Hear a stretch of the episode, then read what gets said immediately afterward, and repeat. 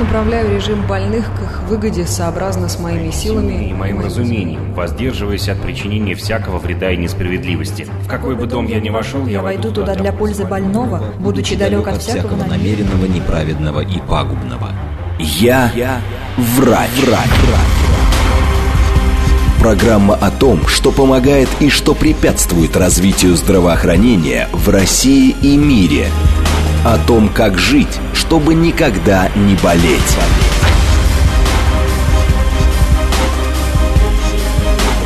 Врачи и пациенты. Программа предназначена для лиц старше 16 лет. Это программа «Врачи и пациенты» в студии Наталья Троицкая. Здравствуйте. В первую очередь сразу же хочу поздравить всех москвичей с Днем города, с Днем любимой, ненаглядной, самой лучшей Москвы. Дорогая, мы тебя любим -мо -мо, со всех сторон.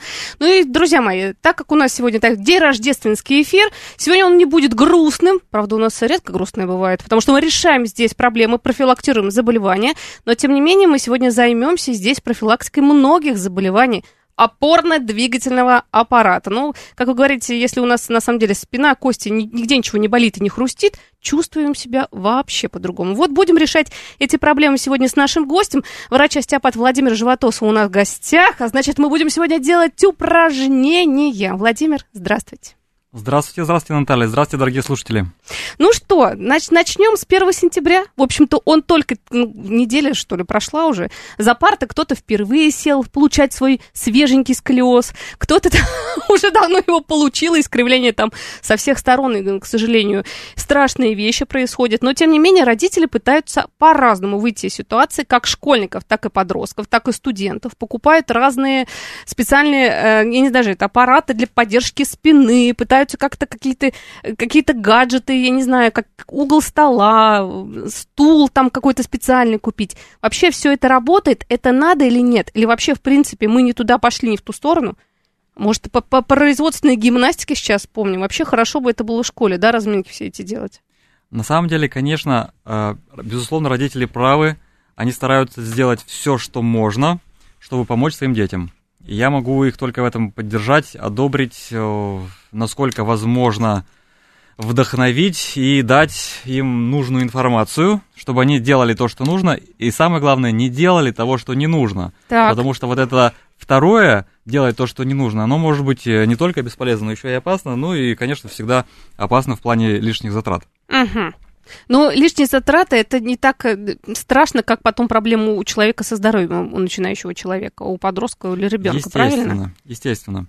Значит, ну, э, вы знаете, что я по профессии остеопат, и самое главное упражнение, которое должны делать уже здесь не дети, а родители, упражнение, берешь э, в левую руку телефон, смотришь на него внимательно и указательным пальцем правой руки набираешь номер ближайшей остеопатической клиники – это будет самое лучшее, самое лучшее упражнение для того, чтобы а, помочь своему ребенку со сколиозом. Угу. Потому что источник сколиоза все-таки это не то, как мы привыкли, знаете, вот э, мифы и легенды о сколиозе. Он от того, что неправильно сидишь за партой, от того, что у тебя э, сумка на одном плече висит, э, от того, что ты э, там сутулишься за столом или там какая-то парта неправильная. Это, конечно, все не полезно, это провоцирует усиление, ухудшение, обострение. Ну и сами по себе знаете, когда долго вы просто посидите там без движения, все будет себя чувствовать плохо. Да. Вот. Но самое главное, что приводит к появлению сколиоза, это, конечно, э, искривлен, искривленный позвоночник, искривленный таз мамы. Сколиоз может родить только сколиоз. Есть такое вот, э, такой закон Вот тебе раз. А, вот подобное, мы, да. подобное порождает подобное, да. А, если у мамы э, неправильно устроен таз, кости смещены, головка, находясь в костях таза, чуть сдавлена, чуть скручена, э, еще до родов это происходит. В процессе родов э, это все закрепляется, головка чуть скручивается, чуть сдавливается, и потом это с черепа переходит на первый шейный позвонок, доходит до крестца, разворачивает крестец, разворачивает тазовые кости, бедра, голени, и разворачиваются также стопы. Таким образом, тело оказывается скрученным сжатым с макушки до стоп. И провоцирующие факторы это только усиливают, но никак не создают. Так что здесь, дорогие родители, можете быть спокойны, не вы создаете у детей вот эти проблемы, а чтобы э, мама не передала ребенку э, это вот э, печальное состояние, нужно, чтобы мама сама до беременности ходила к остеопату, насколько возможно, выстроилась. А, а идеальный вариант, когда у мамы, у самой в ее возрасте полтора-два месяца хороший остеопат выправляет основание черепа и создает ей правильную осанку. Вот тогда она правильно, хорошо родит. Ох, ну это надо подготавливаться. Ну, если мы сейчас об этом говорим, хорошо, Да. через 15-20 лет, Да, если так будет, появятся это будет чудесно. такие детишки. женщины и Женщины, такие да. роды, да, и обязательно все такое будет. Но нам надо иметь дело с тем, что мы имеем сейчас. Значит, смотрите, а, помимо э, родовой травмы, помимо асимметричных нагрузок, есть еще один фактор, о котором мало кто думает, потому что здесь нет такой вот прямой очевидной связи. Так. А а этот фактор состояние тканей. А, Смотрите, наше тело – это инженерная конструкция. Очень сложная инженерная конструкция, которая предназначена для движения. И у этой конструкции должны быть определенные механические параметры. Определенная крепость костей, связок, эластичность мышц. Все это должно иметь определенные свойства. И мы знаем, например, э, все слышали, что когда-то была такая булатная сталь, очень крепкая, которая гнулась, и секрет изготовления которой утерян. И несмотря на все наши познания, мы не можем восстановить этот секрет. И получалась она такой при строгих соблюдениях технологии, нужных ингредиентов в, правильном, правильной пропорции. Тогда у нее были вот такие свойства. И наше тело, которое выковывается, оно тоже должно иметь определенные составляющие, чтобы иметь определенные механические свойства. И вот этих составляющих может просто не хватать, и чаще всего это также формируется внутриутробно. Мама приходит в беременность с дефицитами, э, ей не хватает различных витаминов, микроэлементов, в первую очередь витамина D,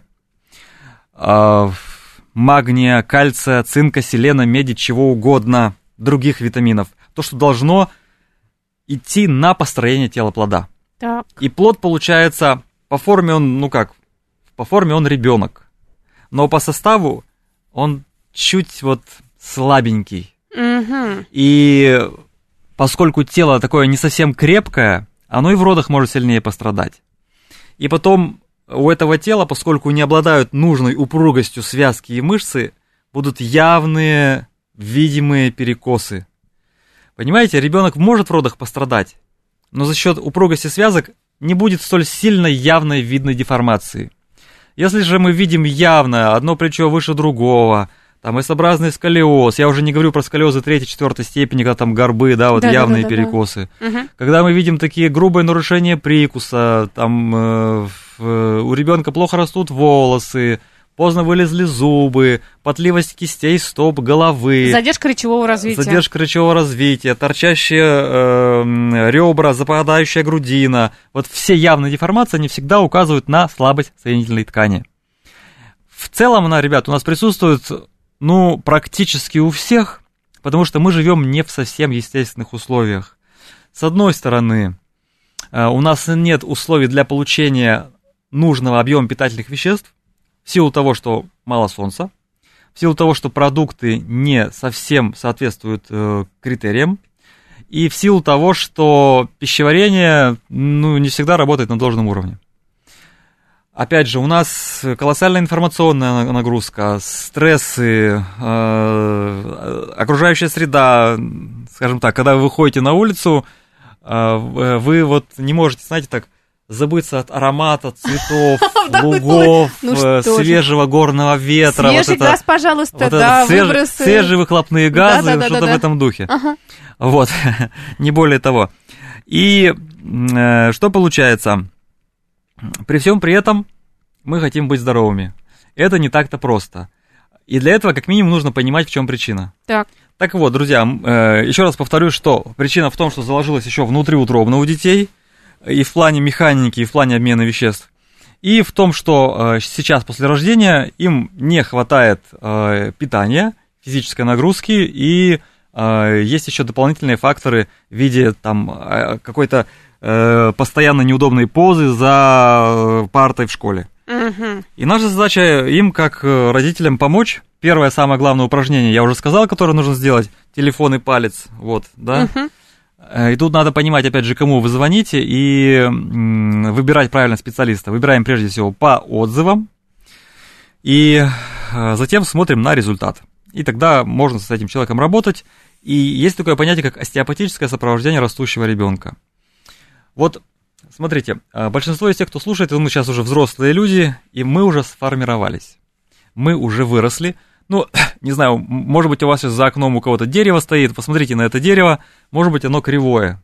И представьте себе, что вы можете сейчас с этим деревом сделать, которое уже выросло, чтобы оно стало прямое. Что выросло, то выросло. Да ничего всё, не конечно. можете. Вы можете там ветки подпилить, что-то еще, но оно уже такое выросло. Но когда это дерево было маленьким росточком, вы могли его подвязать к прямой палочке, и оно бы выросло пряменько. Но сейчас момент упущен, и мы, ребята, уже сами выросшие деревья. А, остеопат может улучшить состояние значительно, но исправить сколиоз в этом возрасте уже невозможно. А пока ребеночек растет, формируется кости, связки, мышцы, позвонки, все формируется. И пока это происходит, мы можем повлиять таким образом, что он сформируется абсолютно правильно и будет выглядеть э, идеально. Вот мы сейчас про профилактику говорим, да. но получается так, к остеопату уже ребенок попадает, когда серьезные проблемы, очень большие проблемы. И это, у и это очень грустно. И начинается уже посещение всех-всех-всех-всех-всех врачей-специалистов, и там уже какие-то заболевания по МКБ-10 выставляют да. и далее там подобное, да. все. Да. Это вот так вот получается. Да. А вот да. для профилактики а, ну, хотя сейчас многие мамы задумываются, что после родов надо показать ребенку остеопату, что подправили, посмотрели. Вот, ну, я считаю, что это очень важный момент, что стали задумываться об этом. Вот э, как раз на, наша работа, вот м- как бы сказать, угу. ни у кого же не, не, не возникает вопрос, нужно ли, э, если у тебя есть машина, ездить профилактически там на техосмотр. Потому что знают, если ты не будешь ездить, она у тебя рано сломается, там, и ты ну, будешь очень много тратить денег потом на ремонт. Это то же самое. Я, я думаю, что у людей должно потихонечку сформироваться такое осознание, что э, вот как к механику с машиной, да. так со своим организмом к остеопату. Мы же механики, мы как раз тело выравниваем, выстраиваем профилактически, предотвращаем многие вещи, которые могут развиться и с которыми сложнее будет бороться, когда они уже разовьются в какую-то явную картину. Владимир, давайте вот сейчас скажем, что делает на самом деле остеопат. Вот честно, многие а. до сих пор мои знакомые а. А, и друзья спрашивают, а остеопат это что-то вот шаманство каким-то попахивает. Mm. Ну, это же, а как, что он какие-то кнопочки нажал где-то на теле, что-то где-то чего-то понажимал, поприкладывал руки, и все прошло. Как это работает? Это чистая физиология. Давайте сейчас об этом скажем на самом mm-hmm. деле. Ну, мы, э, мы, остеопаты, врачи. Врачи. В первую очередь. И как любые врачи, мы опираемся на данные э, осмотра, опроса, пальпации в большей степени, потому что у нас на э, ручном исследовании тела оследов... Э, основано наше воздействие, наша диагностика в первую очередь. И э, наша задача обнаружить то, что в теле э, стоит не на месте, и восстановить правильное положение. Если что-то не на месте, то не могут нормально циркулировать жидкости. Не может нормально циркулировать лимфа. Не может нормально проходить нервный импульс то есть мы убираем то, что мешает телу быть здоровым. Воздействие остеопата в первую очередь касается черепа, потому что череп это главный механический центр тела. И если череп перекошен, э, как я уже объяснил, смещается первый шейный позвонок, за ним все остальное до стоп. И пока мы не исправим правильное, не восстановим правильное положение костей черепа, исправлять само тело абсолютно бессмысленно, потому что все будет возвращаться. И мы, мы понимаем, что подвижность э, между костями черепа составляет 20-50 микрон. Это очень мало, это сопоставимо с толщиной человеческого волоса. И вот, когда мы выполняем движение руками, вот мы должны вот эти тонкие движения очень хорошо выслушать. И поэтому со стороны кажется, что тут что-то происходит такое не совсем естественное, э, но это просто навык, который тренируется. Э, например, офтальмохирурги, они тоже вот на, на микродвижениях, они больше 5 килограмм не поднимают, да, под микроскопом все это делают, твердая рука нужна. Что-то вот подобное тому. Есть э, синоним к слову остеопатия, ее называют еще бескровная хирургия. Ох, очень, я не слышала про такое. Очень точное воздействие, э, вот, ну, буквально как хирург. Я оперировал, когда работал акушером-гинекологом, и хорошо представляю, что такое оперативная работа, И чем-то наша работа напоминает действительно вот это воздействие, потому что, э, ну как сказать, по, по глубине и силе воздействия она очень сильна. Это воздействие рук на тело человека. Вот, вот что такое остеопатия. Это э, не энергетическое воздействие, это конкретное воздействие руками. Ну, сейчас пока что это еще, скажем так, у нас не в обиходе, но э, в, в прошлое время, в, прошлом, позапрошлом веке, и, конечно, гораздо давно, испокон веков, тысячелетиями, акушерки были первыми остеопатами, и они после рождения выглаживали головочку ребенку. И это всегда присутствовало, но постепенно это кануло в лету по разным причинам. И сейчас это начинает потихоньку восстанавливаться. То есть этот росточек, вот это семечко, оно пробивается вновь. Но уже более таким сильным, зрелым, потому что это уже врачебное, врачебное воздействие, это диагностика, это врачебная глубина понимания патологических процессов и возможности на них подействовать. Это совсем не то, что было раньше. Сейчас, ну, как сказать, уже более глубоко мы идем.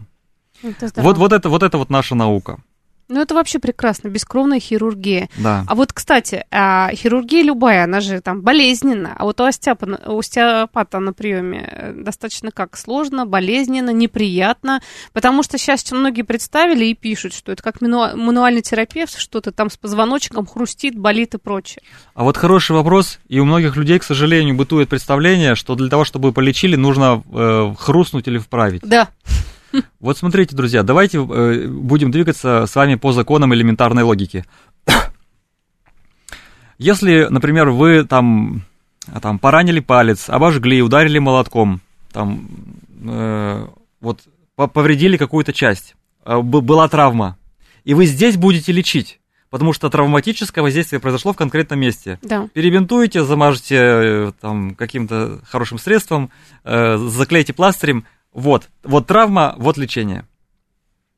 Но если у нас не было травмы, но у вас болит шея и поясница или колени, но травмы не было, то, друзья, причина там, где болит, или в другом месте, или в другом месте была травма, и шея, и поясница, и колени, и другие места это компенсируют.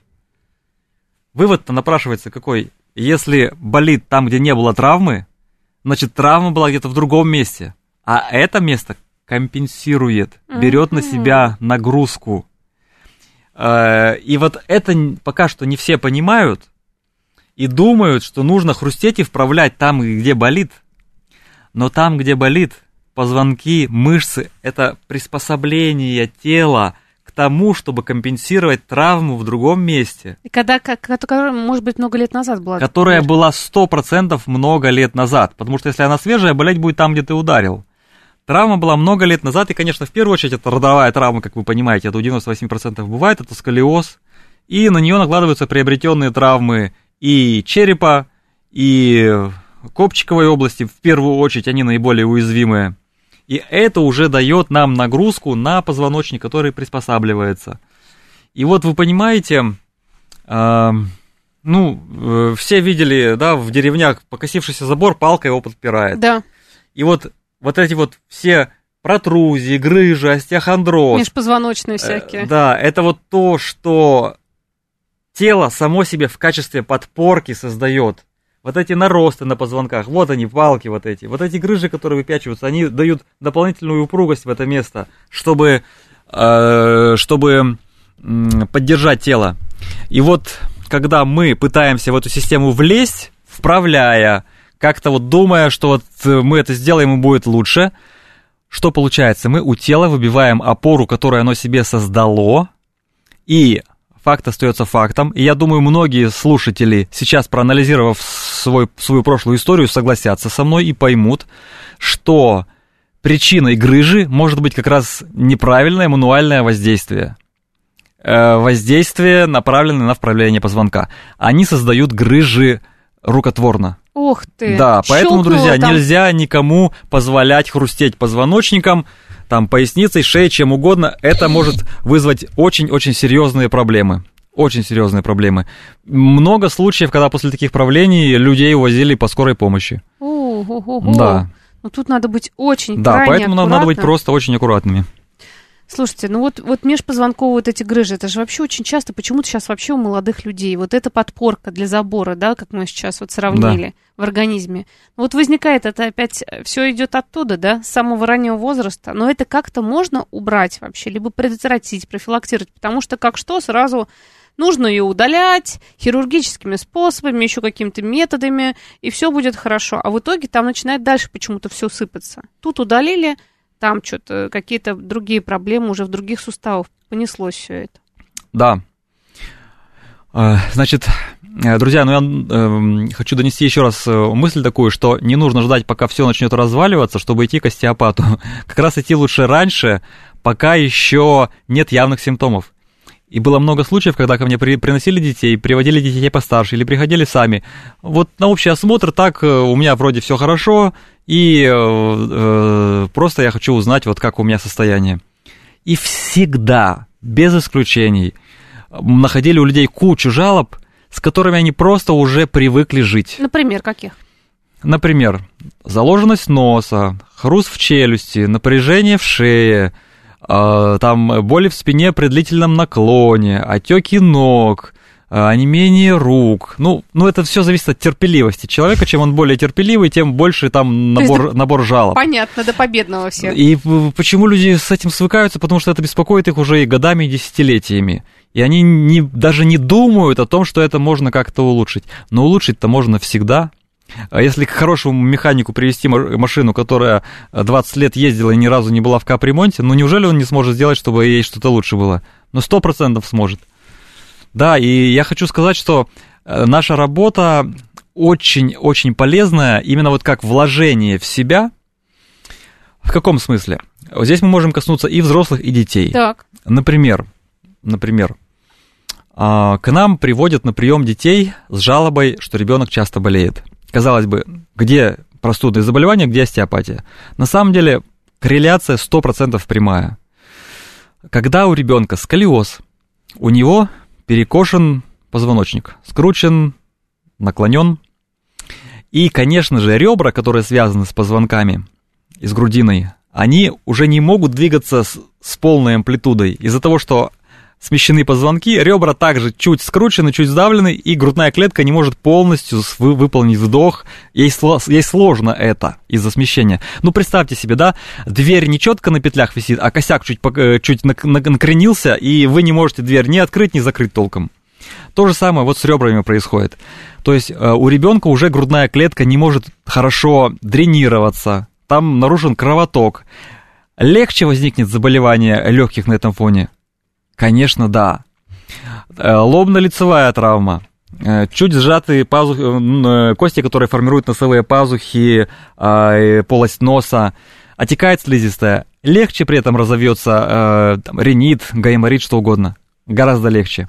И когда мы все это восстанавливаем, налаживается носовое дыхание, улучшается подвижность грудной клетки, и эти хронические простудные заболевания, ну, гораздо реже бывают. И эм, родители приходят, вот, каждый месяц, раз в два месяца в садик повели, сразу приводим с соплями там и так далее, и так далее. А потом, ну, вот полгода прошло, мы не болеем. что-то странное происходит. Да, и вот, вот э, это смысл нашего лечения, что мы позволяем людям и взрослым и детям быть гораздо более здоровыми. Вот на этой мы фразе уходим на новости, услышим, что в стране и в мире происходит, после этого вернемся. Я направляю режим больных к их выгоде сообразно с моими и силами моим разумением, воздерживаясь от причинения всякого вреда и несправедливости. В какой бы дом я ни вошел, Я войду туда для пользы больного, будучи далек от всякого намеренного, неправедного и пагубного. Я, врач. врач. Программа о том, что помогает и что препятствует развитию здравоохранения в России и мире. Врачи и пациенты.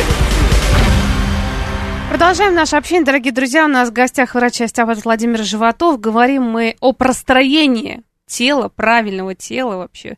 Что для этого нужно? Я думаю, что профилактические упражнения сейчас нужны от Владимира в эфире для абсолютно всех и каждого. Потому что я понимаю, что какие-то упражнения нельзя делать по каким-то показаниям. Например, у человека какие-то сложности, проблемы, какие-то, может быть, хронические заболевания.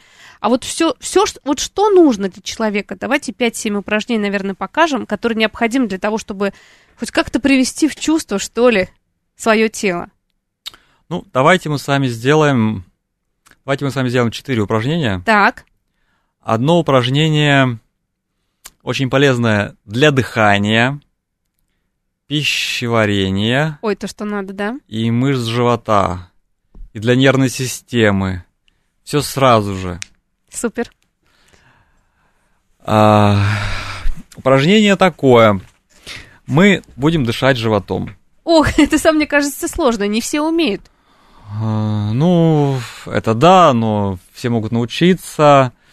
Очень просто это сделать. Для этого нам нужно будет, а, если вы не умеете это делать, просто положите ручку на живот и следите за тем, чтобы она поднималась на вдохе и опускалась при, при выдохе. На вдохе поднимается, на выдохе опускается. Итак, мы делаем глубокий вдох и надуваем живот настолько, насколько возможно. Прям вот раздуваем его, как воздушный шарик до предела, что он вот-вот лопнет. Так. И удерживаем в этом раздутом состоянии. Держим, держим, держим, держим, держим его. И потом делаем глубокий выдох. Глубокий, глубокий, как только можем, выдох. И втягиваем живот, сильно-сильно притягиваем пупок к позвоночнику и удерживаем его в этом вот втянутом состоянии. Тоже долго-долго-долго держим, держим, держим, держим.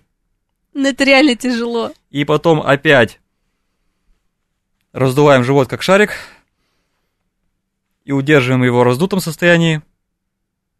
И так далее, и так далее. Сколько ну, Сделайте, ну, хотя бы раз 10. Э, на таком сильном вдохе у нас максимально напряжена диафрагма.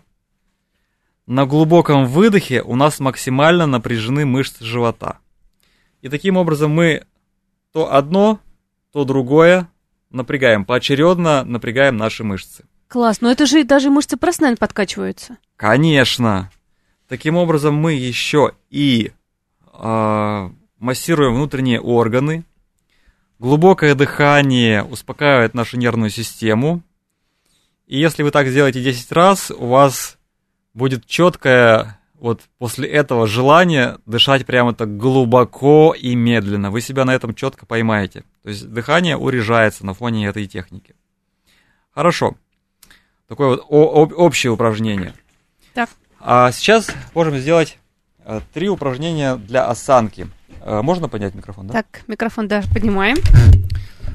Отлично. Кто сейчас смотрит YouTube канал, как раз нас. Э, давайте вместе с нами все это делать. Мы сегодня пели, танцевали, сейчас мы будем упражнения делать, все как полагается. Хорошо. Так. Хорошо.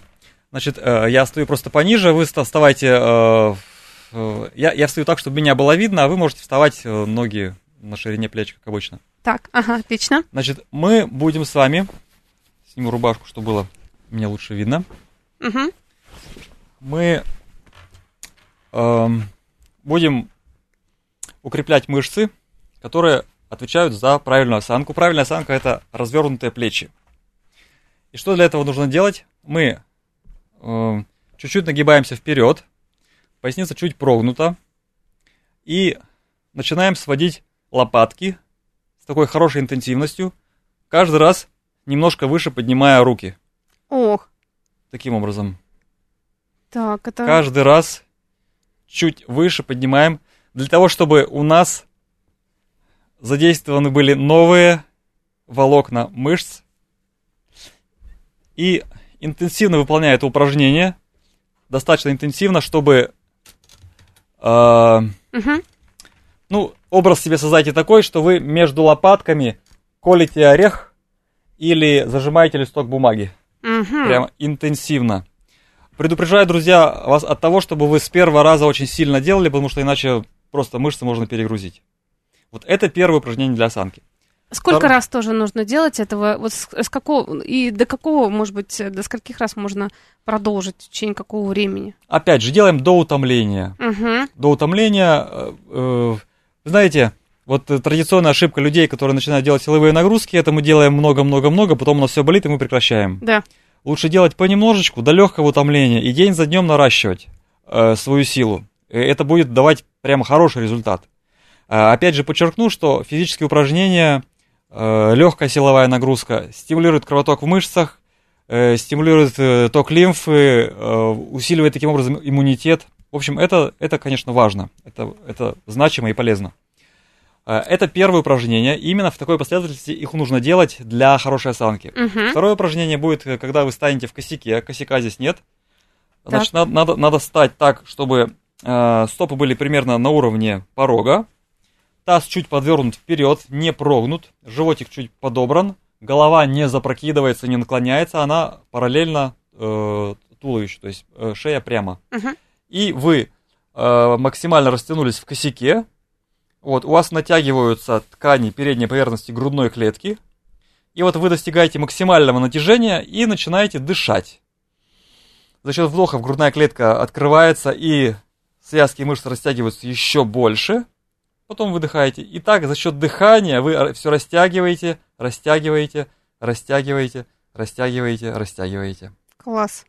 Очень хорошо. Так. И третье упражнение, э, прекрасное упражнение для осанки. Вы э, берете себя за локти над головой и просто интенсивно-интенсивно тянете себя за локти вверх.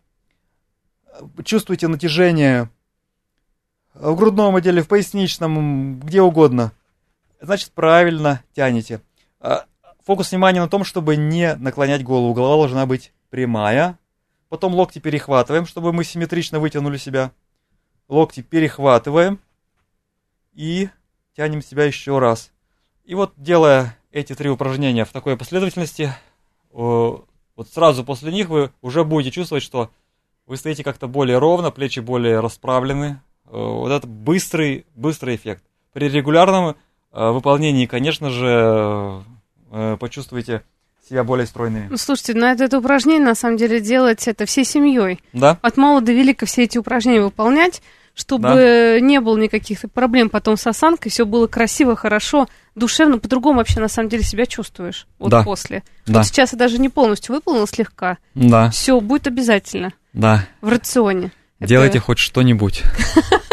Ну, это хорошо. А, кстати, по поводу физической нагрузки, которая, которая вот сейчас противопоказана для всех. Вот, вот вы прям не любите сразу спортсмен, все, до свидания, если, например, штанга занимается.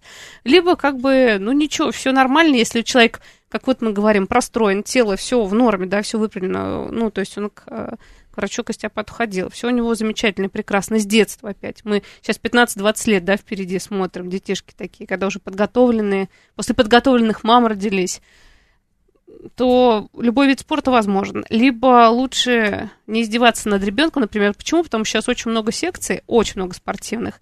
И мамы, конечно, хотят максимально загрузить, чтобы не было гаджетов в руках у, у детей. Какими-то серьезными какими-то. Ладно, там легкий бег, а то проф Олимпийского резерва школы и пошли и так далее. Сразу нагружает детей по максимуму. Мгм. Да. Ну Мгм. как к этому отношение? Ну, ребенок может быть не готов, ребенок может этого не желать. Тут надо, чтобы совпало желание ребенка с вашим желанием. А возможности ребенка? Возможности по здоровью? А возможности э, далеко не всегда на хорошем уровне, и об этом мы с вами говорили в самом начале. Конечно, если мы видим, что ребенок в принципе не хочет особо двигаться, как же его будешь зас- заставлять? Это невозможно. Это, это, точнее, будет сложно очень, знаете, из-под палки все время, вот что-то давай делай, он не хочет. Он не просто так, не потому что он ленивый, не потому что у него какой-то характер такой. Ему просто не хватает нужных элементов для того, чтобы энергия вырабатывалась. Нужных витаминов. э, ему его пищеварение не справляется с тем, чтобы это все генерировать. Он исходно мог в утробе не получить того, что нужно. Э, исходно могут, могут быть зажаты кости черепа так, что мозг не питается нормально и не может генерировать нужный уровень нервной активности. Короче говоря, э, неважно, хотите ли вы спортсмена высоких достижений или просто здорового ребенка, э, работа остеопата поможет ребенку лучше реализовать свой потенциал. Потому что если его, э, как сказать, его тело сковано предшествующей травмой, то ему придется тратить часть энергии своей на то, чтобы компенсировать эту травму.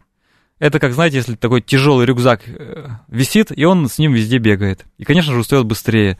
Или как э, э, две ноги, они с, с резинкой, ему приходится постоянно еще ее преодолевать. Вот. И вот наша задача состоит в том, чтобы тело так выстроить, чтобы, чтобы ему было легко, чтобы он был более координированным, лег, э, меньше усилий ему приходится тратить, все легче дается. И я хочу сказать, вот уже установленный факт, я работаю, доктора у нас в клинике работают, мы все видим одну и ту же историю. У всех детей-спортсменов улучшаются их спортивные результаты. Это были у нас и гимнасты, и пловцы, и фигуристы, э, и фехтовальщики. Э, вот разные виды спорта, потому что тело более сбалансировано, им легче управлять. Э, и мы у всех детей видим одно и то же. Они тренируются очень активно, интенсивно, безостановочно и при, доходит до определенного порога, до барьера. И они прям вот стараются его преодолеть, но просто состояние тела, кондиция тела не дает им двинуться дальше. Ну, как есть у каждой машины предел скорости, да. которую она может развить. Как ты не нажимай на педаль газа, какой бензин туда не заливай, там, какой апгрейд не, не делай. И вот когда мы тело выравниваем и балансируем, э, скажем так, физические характеристики у него улучшаются. И для этого тела становятся возможными другие вещи. И за счет этого происходит прогресс. Как, вещи, которые требуют большей скорости, большей координации, большей выносливости. В общем, это все легко объясняется с позиции механики. Э, ну, еще раз подчеркну, дорогие друзья, если ваши дети не хотят заниматься спортом, не нужно их винить, обвинять в лени. Э, это может указывать на проблемы со здоровьем. Когда ребенок здоров, вы его не остановите. Он будет летать как метеор, и ему будет хотеться второго, третьего, пятого, десятого. Это естественный ход вещей.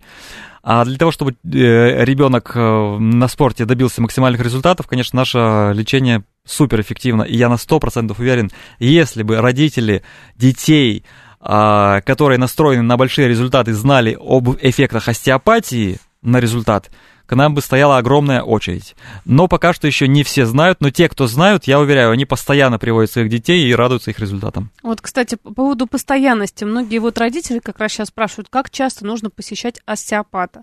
Потому что кто-то говорит каждые две недели, кто-то раз в полгода, кто-то даже раз в год. Вот мы говорили в начале эфира про э, остеопатическое сопровождение, да, человека да. в течение жизни. Да, да. Вот. И вот, например, я своего ребенка раз в год уже сейчас буду водить к остеопату угу. врачу, потому что мы прошли определенный большущий да. период, да. отрезок жизни, с более да. там, там небольшими да. промежутками и так да. далее. Но вот этот самый важный вопрос, это тут, вот я не знаю, ведь это растеряет ведь сколько и остеопатов, столько и мнений. Кто-то скажет, каждую неделю, каждый там раз в месяц. Вот какая-то золотая середина есть, либо это все индивидуально, вообще абсолютно подход к каждому организму человеческому? Ну, лечению для, для машины ведь есть э, правило техосмотра, там каждые 10 тысяч, смена масла каждые 5 тысяч, ну, да. все на это смотрят. Есть определенный режим. Э, у человека примерно то же самое. Если мы начинаем лечить, то взрослому за год мы делаем примерно 10 сеансов, э, ребенку, там, начиная от 4 там, до 6-7, в зависимости от возраста. Угу. Это вот мы начали лечить, мы устраняем то, с чем он пришел. А в качестве поддержания для взрослого это примерно раз в квартал, ну, хотя бы раз в полгода. Это хороший вариант. Чтобы себя хорошо чувствовать, чтобы не болело и так далее. А что касается детей, э, то у них поддерживающий режим раз в полгода. Весной и осенью мы деток приводим. И взрослые то же самое, э, если это поддерживающий режим, весна и осень, э, когда мы меняем обувь, да. по-другому начинает работать стопа, и мы балансируем тело под новое положение стоп под новую обувь. Вот по поводу обуви как раз, ортопедическая обувь. Ну вот мы с этим бьемся давно. Хотя среди моих знакомых мам уже многие говорят, нет, мы понимаем, что не надо, Мгм. нет, нужна обычная обувь. Почему остеопаты не любят ортопедическую обувь? Мы с вами подошли к вопросу, который волнует очень многих мам, который действительно насущный и горящий. Да. Это деформация стоп. Мгм. Вальгус чаще всего, иногда так называемый варус или косолапость. Да. Любая деформация стоп. Откуда она возникает? Помните, мы говорили, говорили о том, что если мы получили какую-то конкретную травму, то мы в этом месте должны лечить. Да. Но дети же эти не получали травмы стоп, правильно? Не переехал их каток, не зажало их там ни в какой э, западне, а они деформированы. Значит, причина-то не в стопах, правильно? Да.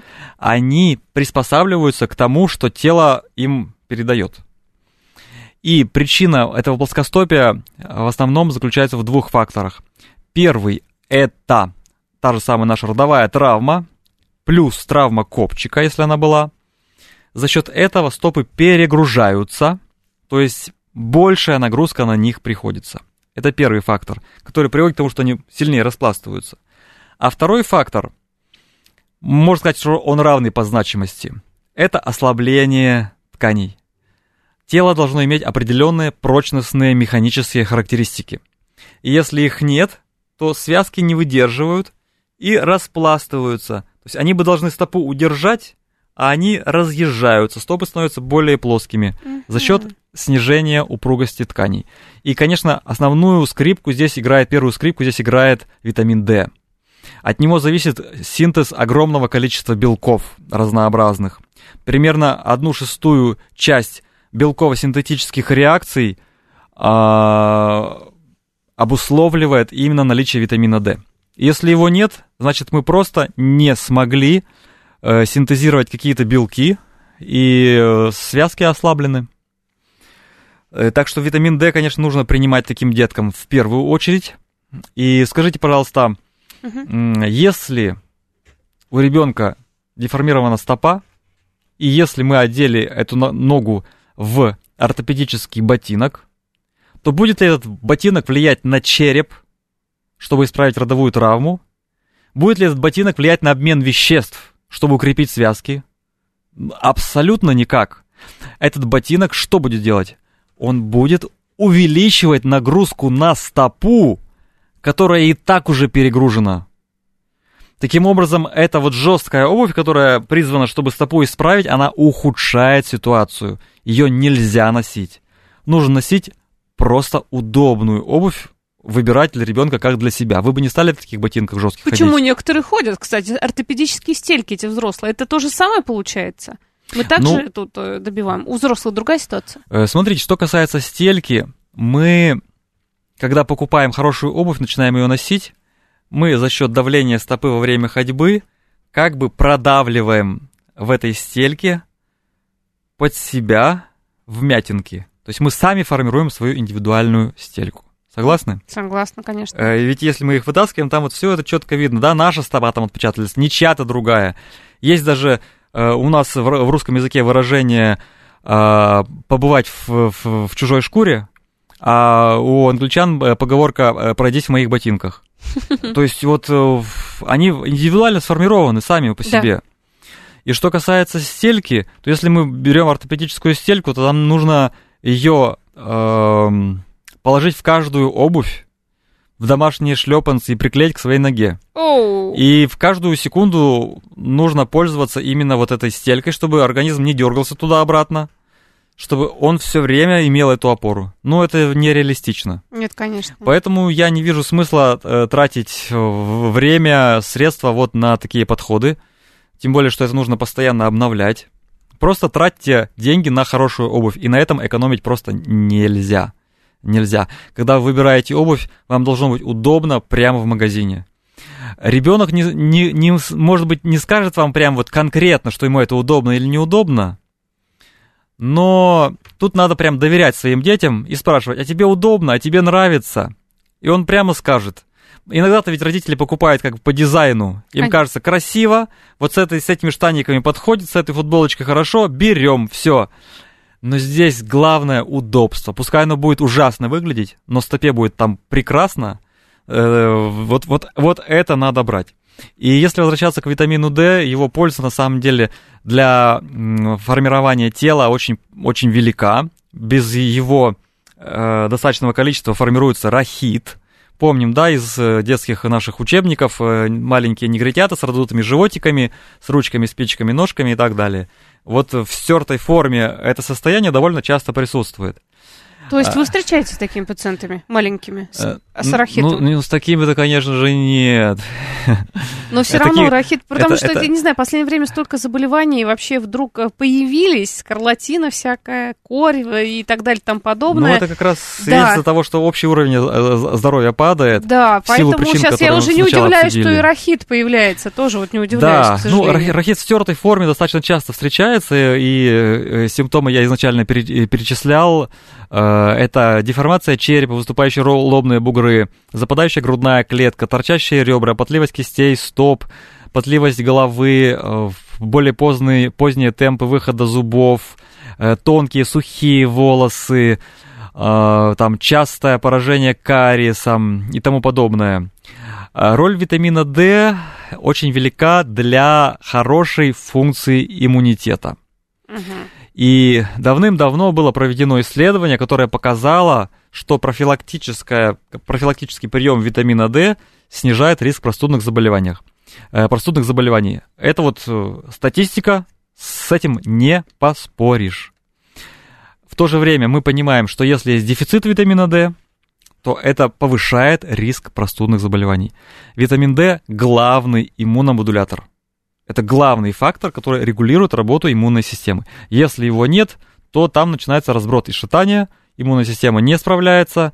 Так что, друзья, э, в, э, в перспективе вот ближайшей наступающей, приближающейся зимы, э, вашей осанки, вашего здоровья, вашего хорошего настроения, а витамин D еще это антидепрессант, конечно же, имеет смысл запастись витамином D. Доза для взрослых я рекомендую обычно 10 тысяч международных единиц в день профилактически. Для детей, в зависимости от возраста, вес там подберет педиатр. Но принимать детишкам минимум 2000 имеет смысл. Э, О передозировке какой-то вот свидетельств в литературе я не видел. У нас был случай, когда один мальчик выпил целый пузырек витамина D, там больше миллиона э, единиц, Ой-ой. и с ним не было вообще ничего. То есть он абсолютно никак на себе это не проявил, не почувствовал. Так что, ну, нужно бояться скорее дефицита, чем передозировки. И э, пря- прям вот держите у себя это лекарство всегда под рукой. В любом случае надо обязательно как бы диспансеризацию проходите, анализы хотя бы сдавайте, тот же витамин D, узнать, какой уровень, потому что я сдавала все мои знакомые, причем принимая витамин D, он все равно низкий, поэтому тут бороться, бороться за Да. необходимый уровень в Да. организме. Да. Благодарю, было очень интересно и полезно, и познавательно, и упражнения мы сделали, много чего узнали полезного. Любим себя, ценим себя и своих близких поддерживаем. И все, конечно, должны быть здоровыми. Благодарю. Владимир Животов, остеопат. Врач-остеопат прекрасно был у нас в гостях. Спасибо большое. Наталья, благодарю за эфир. Дорогие слушатели, будьте здоровы, вы и ваши дети.